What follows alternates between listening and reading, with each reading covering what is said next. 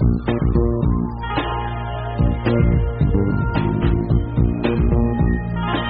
流分析。欢迎回到可能是最长知识的新闻节目《新闻实验室》，一起来放眼外太空。当地时间昨天，美国宇航局发布了好奇号火星车最新研究成果。好奇号上的样本分析器在对火星岩石的分析当中发现了有机物。科学家表示，虽然不能就此证明火星曾经存在生命，但是人类无疑是在寻找火星生命证据的路上又前进了一步。来听央视的报道。在着陆的火星盖尔环形山中，好奇号对四个不同区域的沉积岩进行钻孔取样，并交由好奇号的样本分析器进行分析。在对粉末状的岩石样品加热超过五百摄氏度后，样本分析器检测到了样品释放出的小有机分子，其中包括硫。在地球上，含硫的有机物更耐用，因此科学家认为硫有助于有机物在火星严酷的环境下保留下来。此外，样本分析器还在这些岩石样品中发现了有机碳以及一些可识别的分子，如丙烷或丁烯等。好奇号已经在火星上成功持续工作了六年多。它的另一项发现是火星大气层中存在甲烷。尽管目前科学家还不能确定火星上的甲烷来自哪里，但好奇号的发现为在火星上寻找生命存在依据以及进一步探索火星提供了新的研究方向。三 D 打印技术的不断发展，产品的使用价值也是越来越高。不仅是日常生活当中的小物件，就连三 D 打印的房子也能像普通房子一样供人居住了。近日，荷兰的埃恩德霍芬市启动了一个里程碑式的项目，开始建造当地第一批三 D 打印房屋。来听央视的报道。里程碑项目由艾恩德霍芬市政府、四家建筑公司和艾恩德霍芬理工大学共同合作，将建造五座可居住的 3D 打印房屋。目前，第一座房屋已经开工，在经过必要的安全测试后，将于2019年开放出租。已有二十多个家庭提交了租住申请。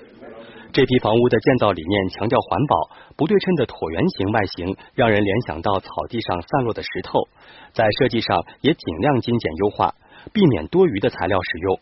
例如普通房屋的墙壁厚度约为十到十五厘米，而这批房屋的墙壁厚度只有五厘米，却也保证了充分的强度、隔音和隔热性能。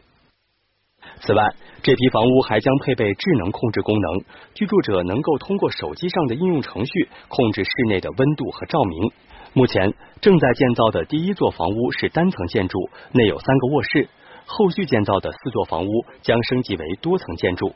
第一座房屋只有主体部分采用了 3D 打印技术，并且是在大学里打印完成后再搬运到现场。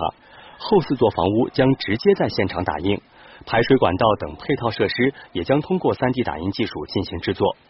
项目负责人说，跟传统建造方式相比，3D 打印房屋能够节省大量人力物力，能够在一定程度上解决荷兰目前面临的建筑工人短缺问题。他认为，五年后荷兰将有百分之五的房屋使用 3D 打印技术建造。许多建筑业的人士认为，3D 打印技术可能会在一定程度上改变未来的建筑业。虽然技术和相关法规还有待进一步完善，但是 3D 打印房屋已经在全世界遍地开花。二零一六年，一座 3D 打印的办公室亮相迪拜，面积约二百五十平方米，建造过程耗时十七天，成本约为九十万人民币。据了解，这座建筑是迪拜 3D 打印技术发展战略的一部分。预计到2030年，迪拜使用 3D 打印技术建造的建筑占比将达到百分之二十五。2017年3月，美国一家 3D 打印公司与俄罗斯开发商合作，仅用了24小时，就在俄罗斯斯图皮诺市打印出了一座占地约38平方米的房子，成本约为六万人民币。预计使用寿命可达一百七十五年，并且能够承受零下三十五摄氏度的低温。今年三月，法国南特市建成了一座九十五平方米的住宅，并将于六月迎来第一批实验性居民。屋内配备一系列传感器和监测系统，以监测室内的空气质量、温度、湿度和三 D 打印材料的维护情况。据了解，南特市和法国其他地区还在计划推进规模更大、建筑类型更多样的 3D 打印房屋项目。今年四月，乌克兰一家 3D 打印公司只用了八小时就打印出了墙壁、天花板等房屋的主体部分，只需进行简单的组装就能入住。这家公司称，他们的 3D 打印房屋将开放售卖，最小的户型面积约三十五平米，价格约为二十二万人民币。3D 打印房屋具有建造速度快、成本低的优点，除了实验和商用，也有人开始将其投入慈善事业。今年三月，美国一家 3D 打印公司推出了一栋单层住宅模型，占地约六十平米，可在十二至二十四小时内建成。如果投入批量生产，成本可能低至二点五万人民币。该公司计划于二零一九年在萨尔瓦多试建一百栋这样的三 D 打印住宅，并以低廉的价格提供给当地急需住房的家庭。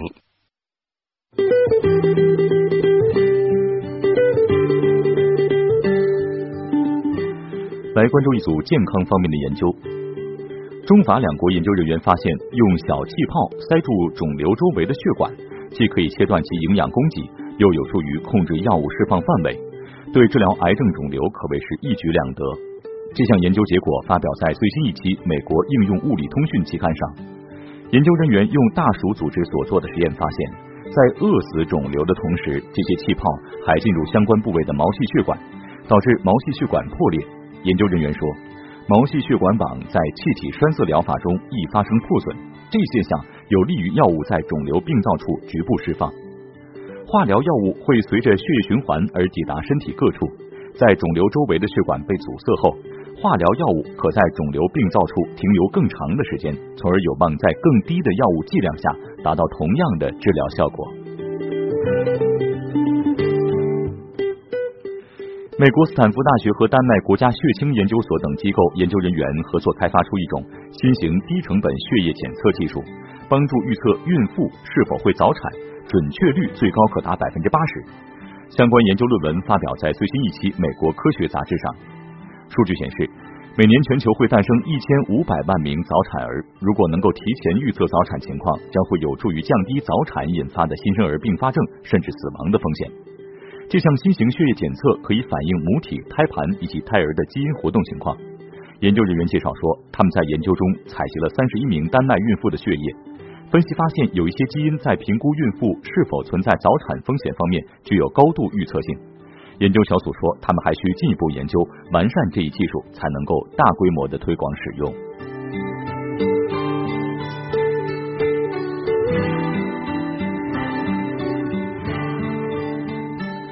英国伦敦大学学院一项研究显示，工作压力大的男性，尤其是心脏代谢病患者，早逝的风险较高。研究人员发现，患心脏代谢病的男性研究对象中，承受要求高、工作量难以控制这类工作压力的男性，早逝风险比没有这种压力的男性高百分之六十八。所以，对心脏代谢病男性患者而言，只控制血压和胆固醇水平，并不能消除与工作压力关联的早逝风险，可能需要加入其他的干预手段，比如调整工作内容、减少工作时长等。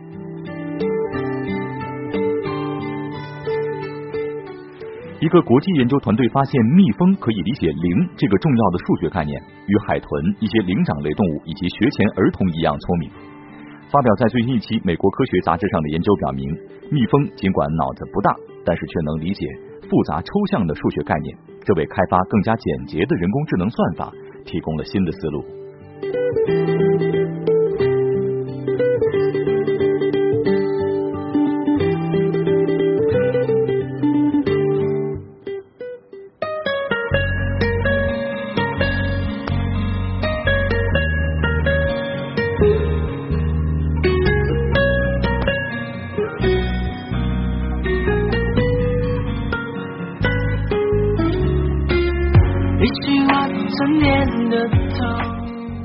好，以上就是今天新闻实验室的全部内容，感谢您的收听，我是陈凯。本次节目监制音乐评盛燕姿，编辑王威。明天同一时间，唐月会为大家带来周末版的先锋派报告，也欢迎周日收听《原来是这样》和极客秀。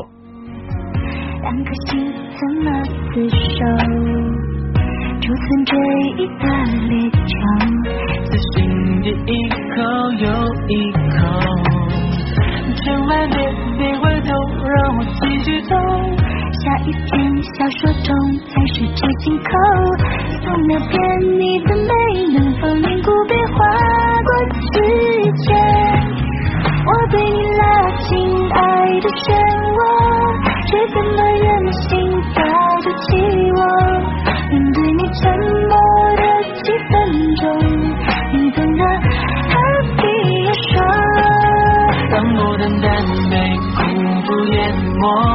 可怎么舍得让你难过？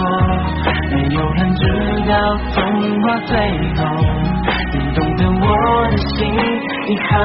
久没动过。